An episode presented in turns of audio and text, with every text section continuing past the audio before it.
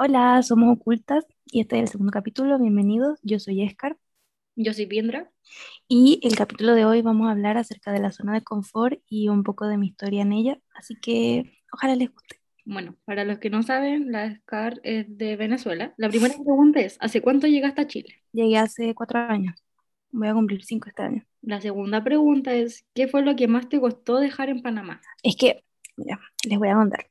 Yo viví en Venezuela, o sea, nací, hice mi vida allá, y después me fui a Panamá y de Panamá me vine para acá. Y en Panamá creo que me costó dejar mucho como a mis amigos y que ya había creado como esa zona, ¿sabes?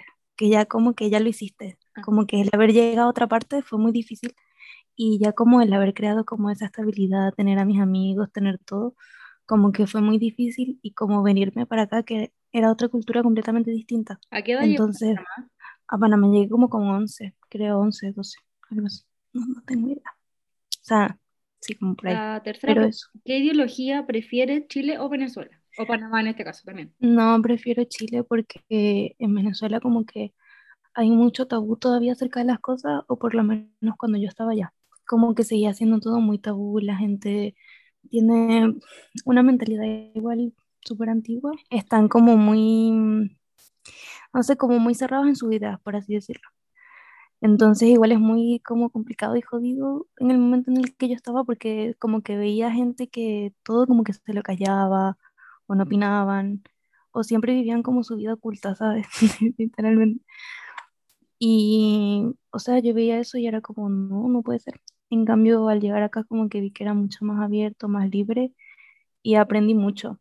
Igual es como en las etapas donde estaba, en Venezuela era una niña, entonces no podía aprender tanto ni como ver un poco más allá, sino es como lo que yo veía, que igual ahorita no sé cómo está la situación, pero cuando yo estaba como que era muy cerrada y siento que allá se vive mucho de las apariencias y a mí nunca me gustó eso, por lo menos donde yo vivía. Yo vivía como una ciudad chiquita, entonces se vivía mucho las apariencias y esos ambientes nunca me gustaron, la verdad. Entonces aquí, Chile. Prefiero Chile en ese caso. ¿Y con Panamá lo mismo? Es que en Panamá mis círculos eran puros venezolanos y mis amigos panameños eran complejos igual, porque como que cuando yo fui, había como igual, estaba como ese inicio de la xenofobia, que ahorita está mucho más, pero hacían como comentarios muy fuera de lugar a veces y era como, mm, no sé, era muy raro. Entonces, sigo prefiriendo acá. Eso sí, los ambientes, como que el ambiente es muy distinto. Allá es como, ay, celebración, celebración. Y es como todo más tropical. Aquí es como más, mm, Como, mm, es- o sea, mm, no sé, es allá es como, no sé si es como lo siento más cercano, ¿sabes? Allá. O con mi familia, no sé. Sí, porque tú dejaste a tu familia allá. pues. Exacto. Entonces, es complicado. Pero sí, en cuestión de ideología, prefiero Chile. La cuarta pregunta, ¿crees que tanto cambio de país te haya afectado y de qué manera? Siento que el cambio Venezuela-Panamá no me afectó, porque me acuerdo que yo llegué así y le dije a mi mamá como mamá, esto es solamente, me lo voy a tomar siempre como si estuviera de vacaciones, literalmente. Y, o sea, yo no sabía que me iba a venir a vivir para acá, pero se lo dije así, me acuerdo, como los primeros días le dije, yo voy a creer que estoy de vacaciones. Entonces, como que siento que siempre viví en esa mentalidad. Entonces, cuando nos vinimos para acá, fue muy complejo porque igual como que estás entrando en esa etapa donde igual como la adolescencia y todo, y todo eso me pegó. Igual cuando llegué estaba como muy decaída, llegué y me enfermé y estuve los meses de vacaciones encerrada en el departamento y salí como cuatro o cinco veces. Entonces como que siento que desde el inicio empezó turbio, por así decirlo. ¿Cómo crees, como, ya, tú llegaste acá como en plena como adolescencia, iniciando, Ujú. y cómo crees que se ha visto como afectada tu, como, Mi salud mental. sí, tu salud mental y aparte como tu experiencia de vida? Mira, en experiencia de vida agradecida. Pero como que mi salud mental sí fue muy, como que cambió mucho drásticamente porque siento que yo al llegar como que era muy extrovertida, ¿sabes? Era muy mi personalidad, era como, o sea, la personalidad de antes, era como muy alegre y así yo recuerdo que entré al liceo y como que con el tiempo me fui decayendo mucho y como que todo se iba como deteriorando, por así decirlo. Por dentro todo iba como deteriorándose, deteriorándose, deteriorándose. Y me acuerdo que yo en Panamá, yo siempre he tenido como problemas con mi peso y en Panamá logré adelgazar y cuando llegué aquí engordé y eso también fue como uno de los aspectos que me afectó mucho, me acuerdo, que eso también como que la incomodidad que te produce no sentirte bien contigo mismo, más las cosas que tenía en mi cabeza, como que igual es muy complejo adaptarse a otro porque los demás no se van a adaptar a ti cuando eres nueva, sino tú siempre vas a tener que adaptarte al otro. Y más Igual, cuando son en conjunto. sí, Y tú eres igual la que está sola. para eh, contextualizar un poco, cuando tú llegaste a nuestro curso, yo también era nueva, pero tú eras la venezolana, la, la extranjera. Exactamente. Entonces todo el mundo se fue encima de la Scar preguntando y hasta diciéndole, oye, habla, a ver, di algo. Sí, fue raro. Como que tiempo después digo, fue raro. Como que no sé si la gente creía que yo me debía de sentir como halagada, pero yo me acuerdo que yo entré al liceo llorando, porque yo no quería estar aquí, a mí no, no me gustó, o sea, desde el inicio no me gustó Chile. Yo le decía a mi mamá que yo me iba a devolver a vivir con una amiga en Panamá y lo tenía todo perfectamente calculado. Entonces yo entré y me acuerdo que mi mamá me dejó en la puerta y entré así como llorando. Incluso entré llorando y cuando me cayeron como todas encima fue como ya, no voy a llorar, no voy a llorar, no voy a llorar. Y fue horrible, fue como un episodio así de incomodidad y me acuerdo y no, no, no, no, no, horrible. ¿Crees que tuviste que poner como una imagen de ti frente a las demás personas? Sí, y por mucho tiempo, porque al llegar igual como que siento que aparte de adaptarme y todo, como que creé esa imagen. En gran parte, yo soy, yo soy muy yo. Como que a mí me gusta ser muy dada hacia las personas, ¿sabes? Me encanta ayudar a la gente, me encanta hablar, intentar que la gente se sienta bien, porque a mí me gusta. Mi personalidad siempre ha sido así, pero como que llegó un punto donde yo solo daba, daba, daba y mm, como que después lo hice tanto que después en el momento en el que lo dejé como de hacer por querer, sentía que se tenía que seguir creando esa imagen, ¿sabes? Entonces fue como muy, no puede ser.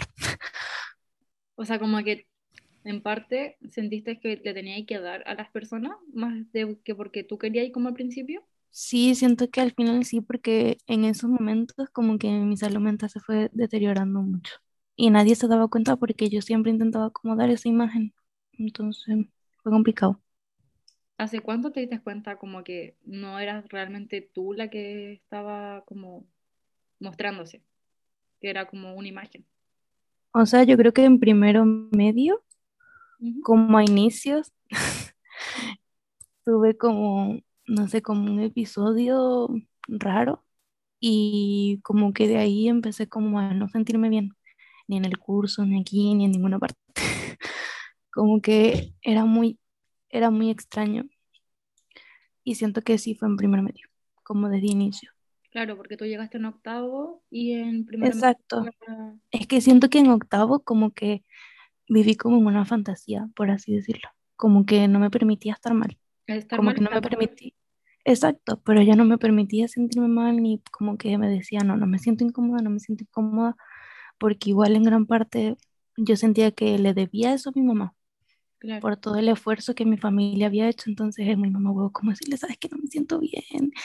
Y mm, como coño, mami, no, no me hallo aquí, ¿sabes? Eso. Es que igual mucho cambio. Exacto, igual es que aquí es muy, muy, muy distinto, muy, muy, muy distinto a todo como lo que yo estaba acostumbrada. O sea, va a sonar común, pero allá, no sé, mi mamá me llevaba al colegio, como que hacía todo eso por mí, ¿sabes? Como que dentro de todo siempre iba a vivir como una burbuja. Entonces esa burbuja me la explotaron de repente.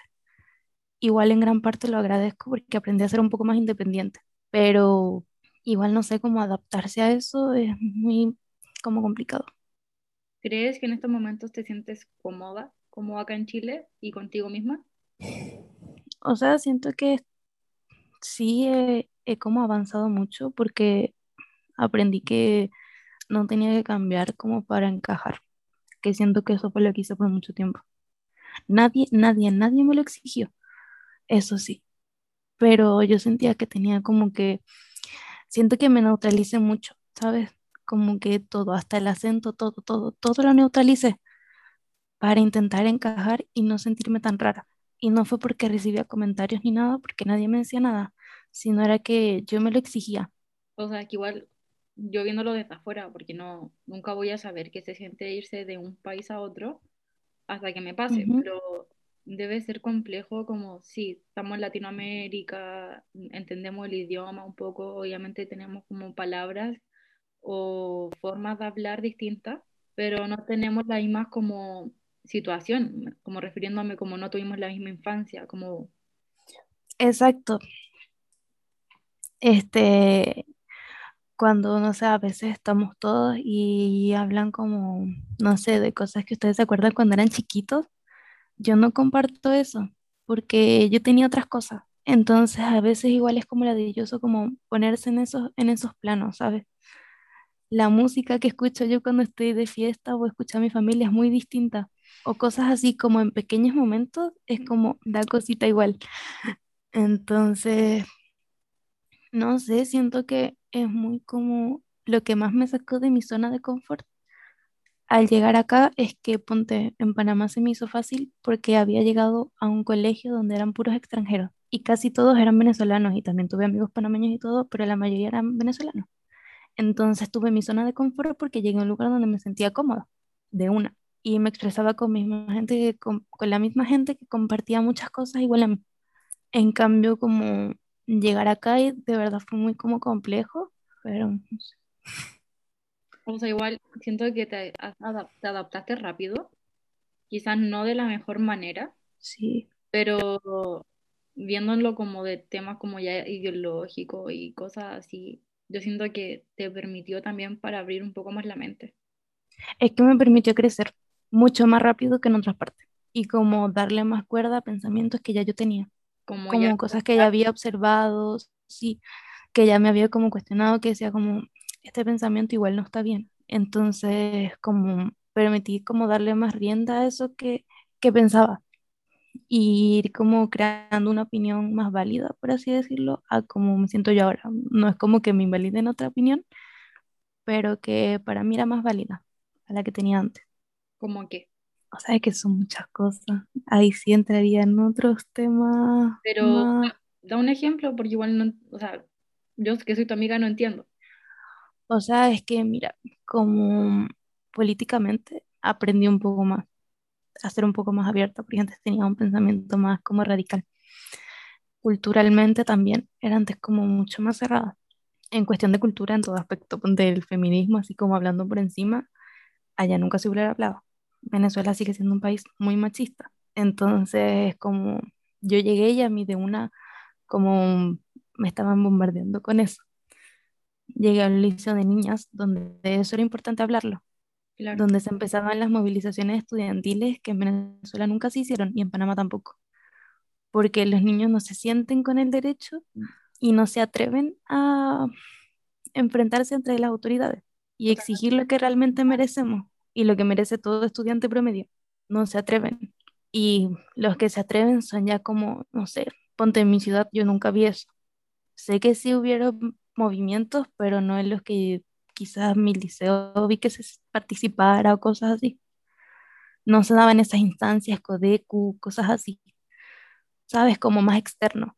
o sea, para la gente que no sabe qué son los CODECU, los CODECU son consejos de cursos, pero con todo, todos los presidentes y delegados de cada curso, Exacto. para tratar temas de liceo en general. Mm, no sé, no sé, siento que se tomaba como en chiste los homosexuales y no sé, yo siempre he creído que hay que tener un respeto, por más de que yo no comparta tu realidad, la tengo que respetar y no me voy a reír de ti, no voy a hacer nada porque eres tú y a ti te gusta lo que te gusta y quién soy yo para meterme en tu vida.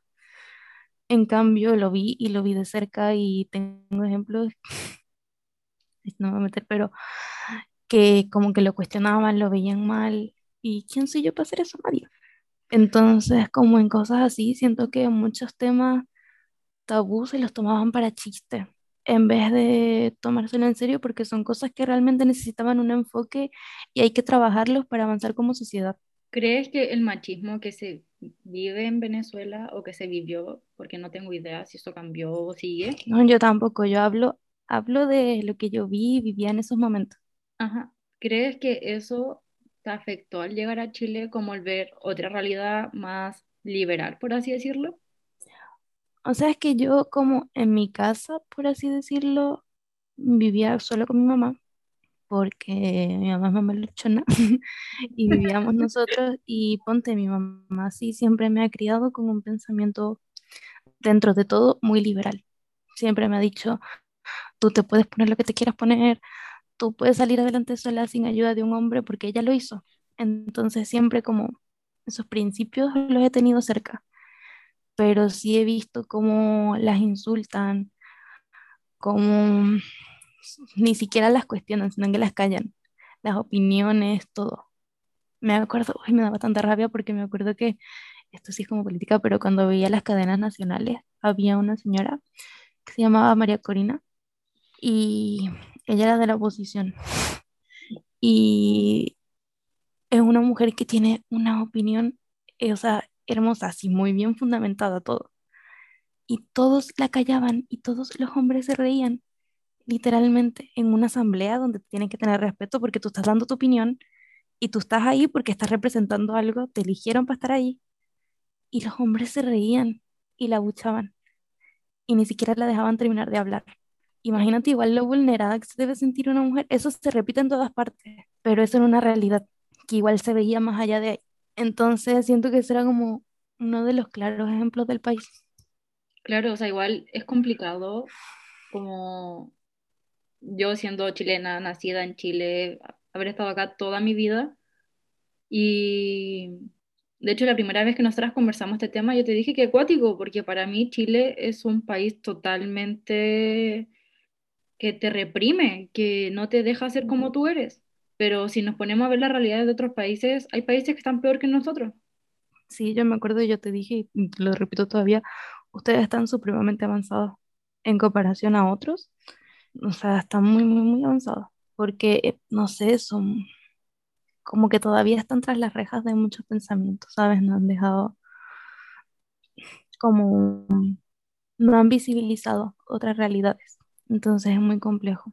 Es que uno vive en su burbuja, sea como sea en la parte donde viva. Sí, sí, y al final uno conoce exacto la realidad donde vive, Sí. pero tampoco cuestionas la de más allá, incluso somos capaces de quejarnos porque tenemos toda la libertad de quejarnos, pero mm, imagínate, hay lugares donde no se quejan y viven peor, y es horrible. ¿Crees que tu círculo cercano te Ujú. ha ayudado como a salir o de tu zona de confort, como a sentirte cómoda contigo?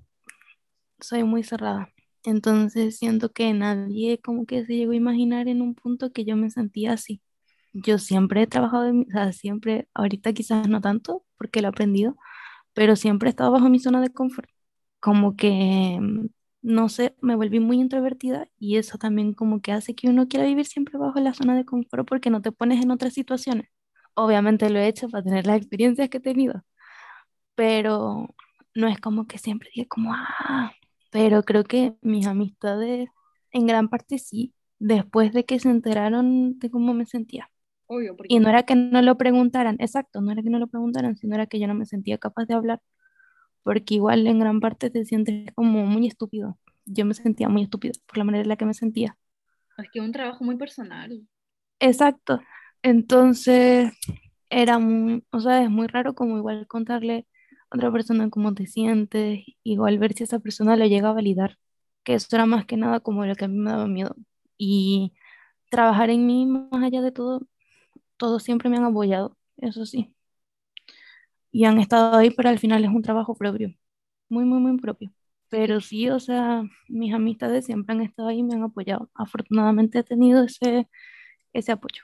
Es que por más que uno te diga o le diga a otra persona como cosas lindas o cosas positivas como de la vida o de Sí, esa misma persona, no te lo vas a creer a menos que tú trabajes no, Y tú Es lo que si tú, sí, si tú no, no te lo crees, nunca vas a ser capaz de creerte las palabras que te digan otros. Nunca, nunca, nunca, así. Realmente nunca. Y que eso pasa con todo. Es, sí, es que es muy complejo, mm, la verdad. Y creo que a mí eso me chocó eh, el proceso de llegar aquí y el proceso en el que igual uno crece y como que se va conociendo, te vas como definiendo como persona. Entonces fue complejo. sí, o sea, porque cuando tú llegaste, sí estaba ahí en plena como adolescencia. Y el otro día lo conversamos, que es como el, ya te estabas conociendo, llegaste a un lugar para conocerte de nuevo, pero a la vez desconocerte. Sí, sí, me acuerdo que te dije, y tuviste como no, viéndolo así. O sea, es que en el momento en que yo me tenía que conocer, me estaba desconociendo, porque lidié mucho con neutralizar muchas cosas mías y adaptarme mucho a otros. Y insisto, no fue como porque otros me lo exigieron, sino que yo sentía que esa era la mejor manera de encajar. Entonces era muy, no sé, es que es muy raro porque ahorita todavía lo pienso y yo en esos momentos me sentía muy bien. O sea, no muy bien, porque internamente me sentía mal, pero como que daba a entender a otros que era muy bien, entonces al tú tanto decirlo te lo terminas creyendo. Sí, totalmente. Entonces, sí, entonces era muy, no sé, era muy complicado. Y más los procesos, lo que uno pasa, las situaciones en las que te ves expuesta, es muy raro también. Y lidiar también con la opinión de la familia, que eso también es otro punto muy importante. Es que por eso, como siento que todo, a ver, no fue como todo en tu contra, pero ver otras realidades, ver que no sé, por ejemplo, si tu familia, o sea, tu mamá era como más liberal en el hecho de vístete como quieras, sé como tú quieres ser, pero tu mamá no habla igual que otras mamás. No, y ¿sabes qué? Se me olvidó decir, en Venezuela la salud mental no es importante. O sea, sigo hablando de en el momento en el que yo vivía allá. Era como, no, lo típico que dicen, no sé si todavía hay gente que lo dice, pero como el que va a psicólogo es porque está loco. Hay mucha gente que lo dice y acá Y también. yo, sí, yo fui un tiempo que fui cuando estaba chiquita y sí era como me lo creía porque lo escuchaba. Entonces decía, no, ¿sabes qué? No voy a ir al psicólogo porque no voy a decir cómo me siento porque igual nadie va a decir como que es importante. Mi mamá, o sea, mi mamá es una persona hermosa, pero mm, no sé qué va a escuchar esto.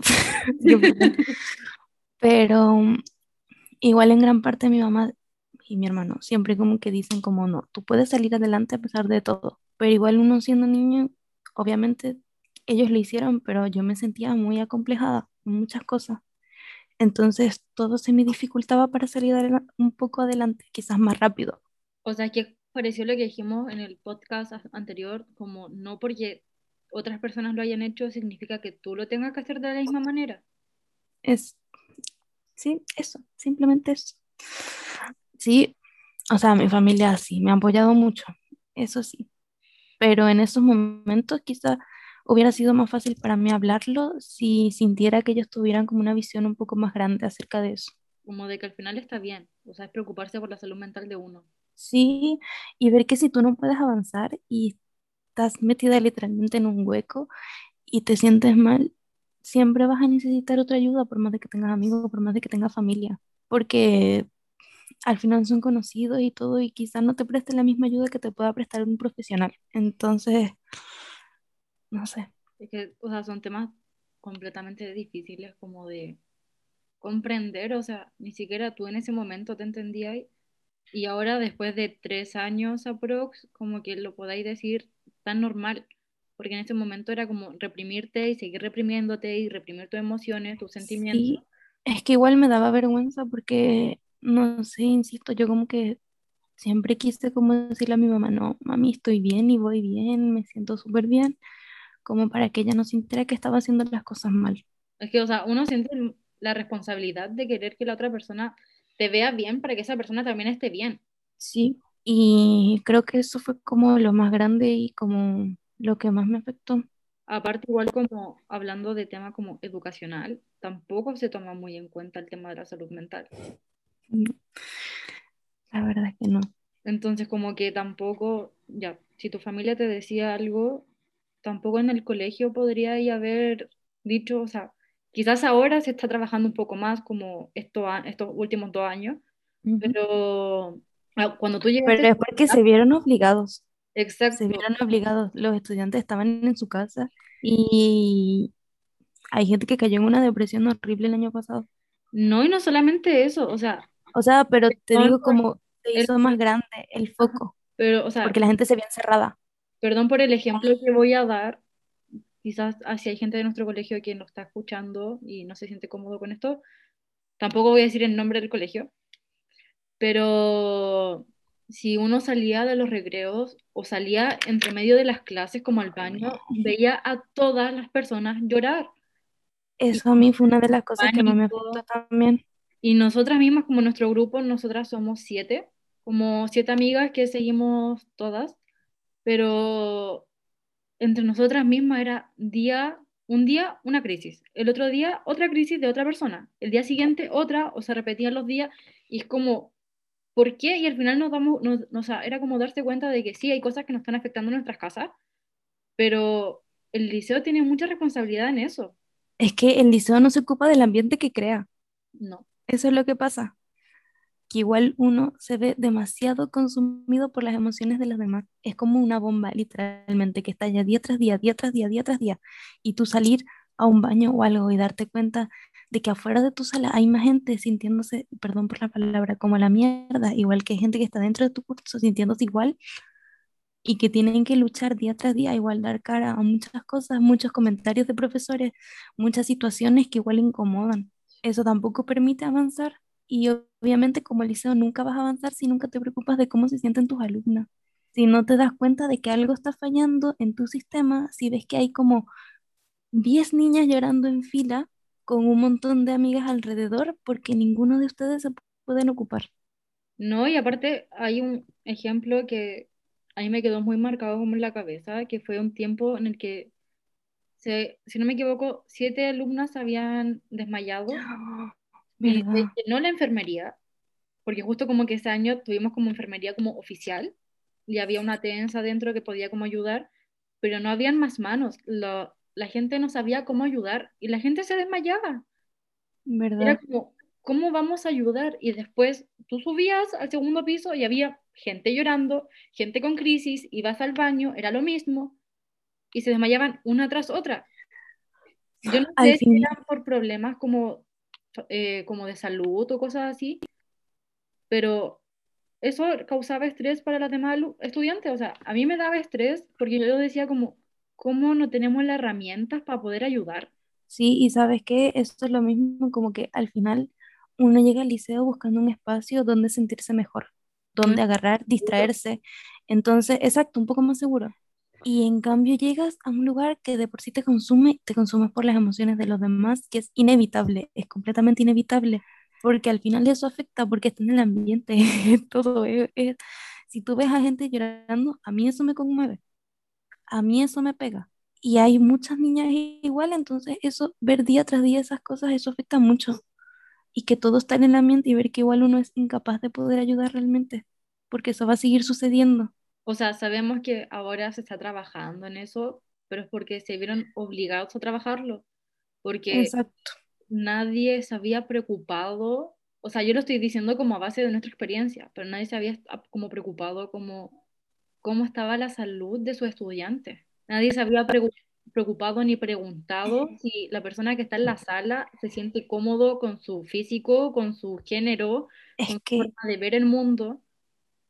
Es que hacían, me acuerdo, la primera vez como que me sentí mal, por así decirlo, como que me dio un golpe de realidad, fue, ¿sabes? Como tú vas entrando en los primeros días y viene mm, la profesora jefe y como que te empieza a preguntar cómo está tu vida, que son preguntas súper básicas que nunca vas a llegar a saber realmente dónde está y que de la vida de la persona si tampoco como que hay comodidad o algo así, si hay confianza. Son preguntas nulas, nulas, nulas, nulas, nulas, nulas. Que tampoco ellos buscan dar espacios como de confianza, de crear como confianza con las alumnas o los alumnos para poder crear un, un mejor ambiente entre todos y hablar con más confianza y de verdad saber cómo el otro se siente, porque con esas preguntas nunca vas a, saber cómo se siente el otro. O Y tú igual tener, tú tener el poder, igual saber que hay alumnas tuyas y alumnos que se están sintiendo mal, Igual, porque ellos lo sabían. en parte porque, o sea, somos un colegio con muchos estudiantes, somos 3.000 en total, entonces o sea, se supone que somos 1.500 en la mañana y 1.500 en la tarde, pero no basta con la orientadora, no basta con la psicóloga, no basta porque son muy pocas manos para tantos estudiantes.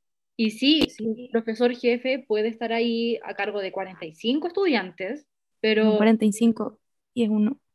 Exacto, son 40, perdón, son 45 estudiantes para una sola persona que tiene su vida aparte, que los fines de semana tiene su vida en su casa y que aparte de preocuparse por sus cosas, se tiene que preocupar y aparte de todo el estrés que ellos también tienen, porque no solamente se preocupan de un curso, se preocupan de muchos cursos. Entonces, como que tampoco hay ayuda para los docentes, no. porque no hay una capacitación para eso. Y O en esos momentos no se daba. ajá, y tampoco te- Ahora quizás sí, pero en esos momentos no. exacto, y entonces como en esos momentos no te ayuda como al poder salir de tu zona de confort, porque es como, bueno, si mi colegio o mi familia no me pueden prestar la ayuda que necesito, que la gente de mi edad lo más probable es que no lo vea de la misma forma. Es que nunca vas a encontrar una salida si estás en esa situación. Es muy complejo y difícil y sentirse solo y chiquito en esos momentos porque así uno se siente. Porque al final son esas dos ayudas que tú tienes, porque son lo que ves día tras día y, lo que se, supuestamente te resguarda día tras día, ¿sabes? Porque Que son los únicos lugares donde vas, aparte uno pasa más tiempo en el colegio que en su propia que en casa. su casa. Entonces es muy complejo y eso sí, eso completamente da para otro capítulo. Porque Yo creo que por eso tú querés ser psicóloga y yo quiero ser profe. puede ser, porque igual es que la realidad es que vimos, yo creo que a mí el liceo, yo siempre lo voy a decir, una de las cosas que más me jodió, y perdón la palabra, todo lo que he dicho, pero fue lo que más me consumió, porque igual fue como eso, y a mí me encanta de verdad, yo soy una persona muy salida por mis cosas, y salido es como chismoso, o sea, no chismoso, tampoco es chismoso, pero es como muy, yo veo a alguien llorar y si siento que esa persona tiene como la capacidad de poder hablar conmigo, no la capacidad, la disponibilidad. Ay, hay otra palabra común. ¿A disposición? Ajá, la disposición, eso, de hablar y, y yo veo que quizás lo puedo ayudar, yo voy a entrar ahí. Entonces, igual eso como ver día tras día, intentar hacerlo día tras día, igual, y tú sintiéndote mal, es como, no manches, es muy raro.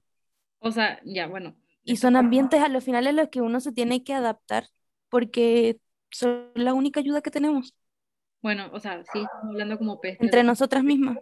pero, o sea, también hay gente que está y ayuda como la solución. La solución es una orientadora y que Y, ella hay buenas personas. eh, ha estado con nosotras como hasta el final, desde que se enteró como de todos nuestros problemas, es quien más nos ha ayudado y por eso le decimos como solución. También para no decir su nombre. Eh, sí, pero eso, básicamente la vida del liceo fue extraña. O sea, sigue siendo extraña, seguimos en el liceo, pero ya no lo vivimos día tras día, como lo vivíamos antes. Ajá, aparte, o sea, lo estamos viendo desde una forma virtual, entonces Exacto, uno no puede ver más allá es mucho más de lo complejo. que ve tras la cámara y si es que acaso la aprendes. Claro. Sí, yo creo que ese es como nuestro siguiente podcast, como, como lo hemos vivido como cuarentena y clase. Sí, y por cierto, muchas gracias para la gente que opinó y nos dio como ideas de temas en el Instagram y opinaron y todo. Y mm, no sé si han notado, pero hemos evitado como decir exacto. A mí se me ha salido como muchas veces, pero vamos a seguir luchando contra eso. Sí, Ojalá que no, no haya sido tanto como la vez pasada. Sí, yo como que estamos grabando y yo, no puede ser, dije exacto otra vez.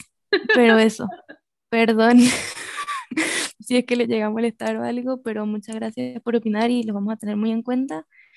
Y gracias por interactuar. Sí, también recuerden que hay un WhatsApp como para que conversen. Y si quieren ayuda, quieren hablar, quieren cualquier cosa, o si quieren dar un testimonio acerca de algo o una anécdota y quieren que hablemos de eso, ustedes escriban algo así porque está súper linda ahí y no tiene ningún mensaje sería bonito que llegara un mensaje. y mm, eso al final, esa es otra plataforma que pusimos, de verdad, si alguien quiere hablar, te ayuda a cualquier cosa, las dos estamos disponibles, cualquier cosa para hablar. O quizás no te vamos a dar las respuestas que tú quieres, pero estamos dispuestos. Pero te podemos escuchar. Escuchar, exacto. Perdón. Y mm, que estén pendientes porque ya subimos el podcast a más plataformas, así que si lo escuchan por otras plataformas sería súper 10 de 10. Ahí también quiero dar las gracias porque hoy día vi la estadística y nos han escuchado desde México. Así que a la gente de México que nos ha escuchado, muchas gracias. Súper internacional.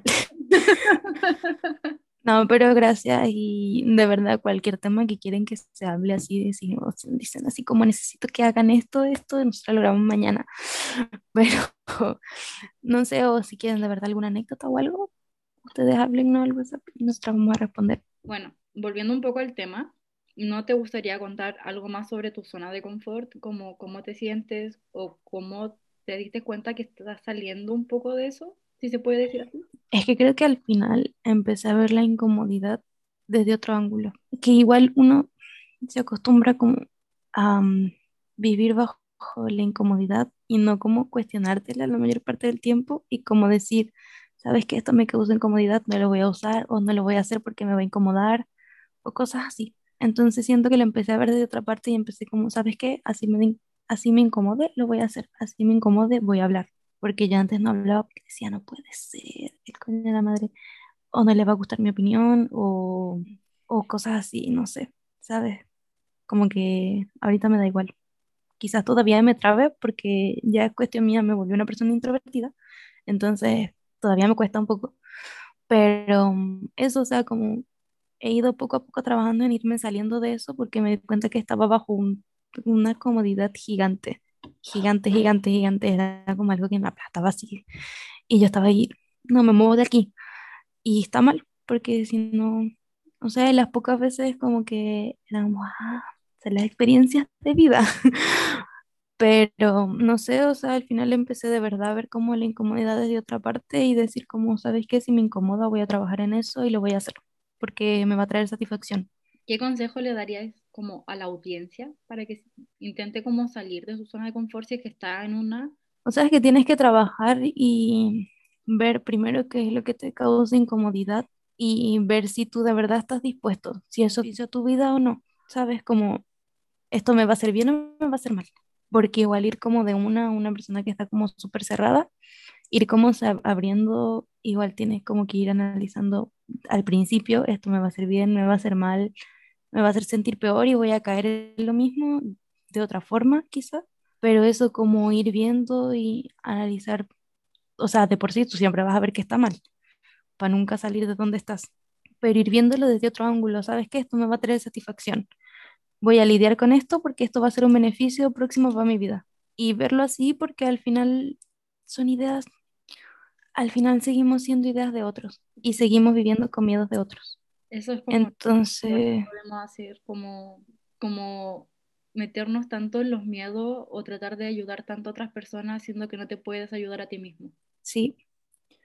Entonces eso, yo creo que igual ver las cosas desde otro ángulo y es muy, muy, muy difícil, pero al final te va trayendo más satisfacción que el quedarse paralizado en el lugar donde siempre estás, porque si no, siempre vas a vivir ahí, siempre y cualquier persona que entre o cualquier cosa lo vas a ver como extraño y vas a vivir siempre a la defensiva también, siempre, siempre, siempre. O sea, no se habló bajo lo que conozco y lo que viví y lo que sigo viviendo. Porque al final son cosas que uno siempre va, va a lidiar con eso, pero ir poco a poco. Al final son procesos y son procesos que duran toda la vida. Y o sea, es que yo siento que desde chico como que te enseñan ser mejor que otras personas, al estar bien siempre, al ser competitivo.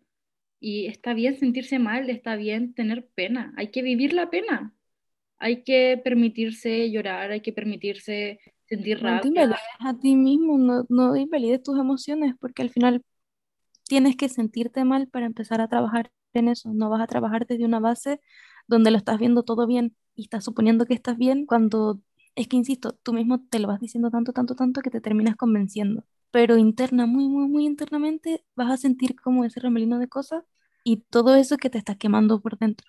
Entonces, si empiezas a buscar trabajar de algo, pero la base es de por sí, ¿sabes qué? Estoy bien, nunca vas a avanzar, te vas a seguir invalidando a ti mismo y nunca vas a decir, hoy me siento mal por esto, por esto, por esto. Y al no hablar contigo tampoco vas a sentirte capaz de hablarlo con otros más, que eso es lo más importante. Quizás otros sí estén dispuestos a ayudarte, pero uno primero tiene que arreglar sus ideas, juntar todo para poder hablarlo con otros. Y al final tienen que suceder cosas malas para uno agradecer las buenas y darse cuenta de que tienes cosas buenas en tu vida. Sí. Y que hay momentos de felicidad, porque esos son momentos, pero al final sentirte mal siempre te va a ayudar y te va, o sea, no te va a ayudar así en esos momentos, pero al final después te vas a dar cuenta y cuando sales de todo eso que te está carcomiendo, te vas a sentir igual como orgulloso. Claro, igual nosotros estamos hablando a base de nuestra experiencia, en este caso como la experiencia del SCAR, y también dejaré en claro de que yo no estoy hablando tanto porque esta es su experiencia, su forma de ver su zona de confort. Y, o sea, esto va a tener como dos partes, una parte hablando como mí y otra parte hablando de la Vindra, porque igual son experiencias muy distintas y son enfoques muy, muy, muy distintos. O sea, igual quiero dejar en claro como consejo quizás, de que no porque a la persona que está al lado tuyo, tu cercano, tu amigo, tu pareja o tu propia familia esté viviendo por un proceso quizás más difícil que el tuyo, eso no invalida tus sentimientos ni tus emociones. Sí. No eres menos, no es menos, no son menos tus problemas porque es algo que estás viviendo tú. Y al final no es una lucha de quien vive por cosas peores, quien pasa por cosas peores. al final tú también te sientes mal igual que al otro y quizás no pasa lo mismo, pero tú eres una persona distinta, por dentro sientes distinto al otro y hay cosas que te van a afectar que quizás al otro no, pero a ti sí. Tú eres una persona, tú eres tú, tú funcionas distinto a los demás y eso es lo que crea todo este círculo personal. Entonces, O sea, eso es lo que te hace ser tú y es lo más bacán del mundo tener tu propia identidad y tratar de identificarla, tratar de identificar de quién soy y por qué estoy. Porque al final yo siento que es un, algo, una pregunta que todo el mundo no hemos hecho, como ¿por qué estoy acá y cuál es, es mi que objetivo? ese es el cuestionamiento más grande del ser humano y a lo que siempre se ve expuesto, tú siempre vas a, siempre vas a vivir con esas preguntas. Y, insisto, ahorita pasa por esos procesos donde busca como conocerse más, identificar todo eso, y bien si lo hace. Y si cuesta un poco más, en algún momento vas a lograr hacerlo. Y eso, pero no porque el otro le esté pasando cosas peores, no es que tú no te puedas sentir mal. Ya la Vindra lo dijo. Si la Vindra lo dice es así. Y si la Vindra lo dice es así, así que hagan caso. No, si no quieren hacer, si no quieren hacer caso, no, no hagan caso. Pero igual. No, o sea, cada uno es libre de hacer lo que quiera hacer. No sé qué más podemos hablar. Siento que ya hablan más, O quizás con el tiempo podamos ir pro. más intenso.